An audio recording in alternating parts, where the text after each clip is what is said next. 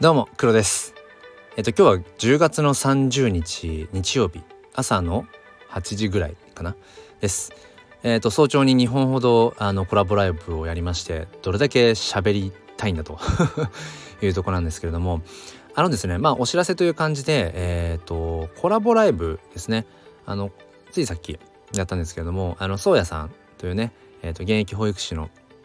方とあのフォーザベターという番組の方で、えー、話を、まあ、ゲストとしてね呼んでいただいて話をしてきました。でまあ内容としては僕がまあこの半年以上ずっとコミットしている、えー、NFT とか DAO とかその Web3 っていうもの。それとその教育を掛け合わせることの可能性。これからの教育現場、まあ、保育現場とか含めてのうんそこの可能性っていうものはどんなものがあるのかっていうテーマで、えー、設定していただいて、えー、1時間どれぐらい1時間半ぐらいかな、えー、がっつり喋らせていただきましたでまあこれはまあ自分事っていう余談なんですけれどもなんかねどこか救われたところがあって僕はもともとこのスタンド FM で教育とか子育てとかまあその HSP まあ内面的な部分とかね結構そういう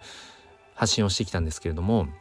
もう半年以上結構 NFT の話ばかりにシフトしたんですね。でその中で結構やっぱりそのつながりが切れてしまった方もいるし話す内容が結構ガラリと変わったのでなんか自分の中でもうんとはいえその本ちゃんの本業はやっぱり教育関係で、うん、日々子どもたちと接する中で日本の公教育の課題みたいなものっていうのをひしひしと感じていたりだとかする本当に一人なんですね。うん、でこれまでもそういった話っていうのを、まあ、今回コラボさせていただいた宗谷さんをはじめいろんな方と話をさせていただいてきた中でなんか自分の中で乖離してたんですよね。うん、教育子育てというテーマとその NFT、DAO、Web3 っていう、うん、テーマがどこかこう接点を持て持ちそうなんだけどなんか持たせられていなかったっていうところがあって今回まさに宗谷さんに声をかけていただいて、うん、なんか自分としてもうん救われる部分救われた心があったなと思っていてまあ改めて今感じるのは何でしょうね。今自分がうん触れることのできるもの教育子育てっていうテーマとその NFT Web3 DAO っていうもの、うん、これをやっぱり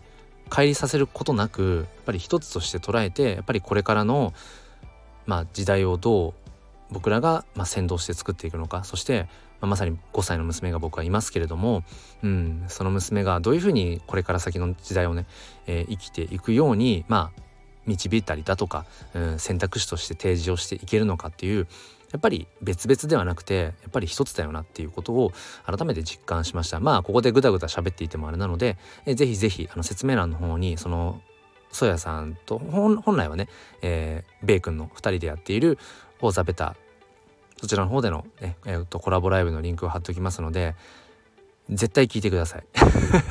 この今声が届いている方は絶対、えー、聞いてください。今日日曜日ですね。あの NFT 関係ではいろいろと新しいプロジェクトのね、えー、リリースがあったりだとかいろいろお祭り騒ぎもありますがまあ1時間半ぐらいの内容ですけれども、まあ、1.5倍速ぐらいでいけばあの40分ぐらいで聞けるかな？計算おかしいか、うん、と思うので絶対今日聞いてください。ということで、えー、ちょっとね宣伝も含めてという感じでしたけれども、えー、今後ますますね教育子育て、えー、そして、うんまあ、このなんだろうな日本の行く末っていうところで NFT Web3 うん、DAO この辺りっていうのを自分自身も一プレイヤーとしてね実践家として引き続き発信をしていきたいと思いますのでよろしくお願いします。というなんだか重苦しい決意表明になりましたが皆さん今日も良い一日をお過ごしください。それでは今日も心に前向きファインダーを。ではまた。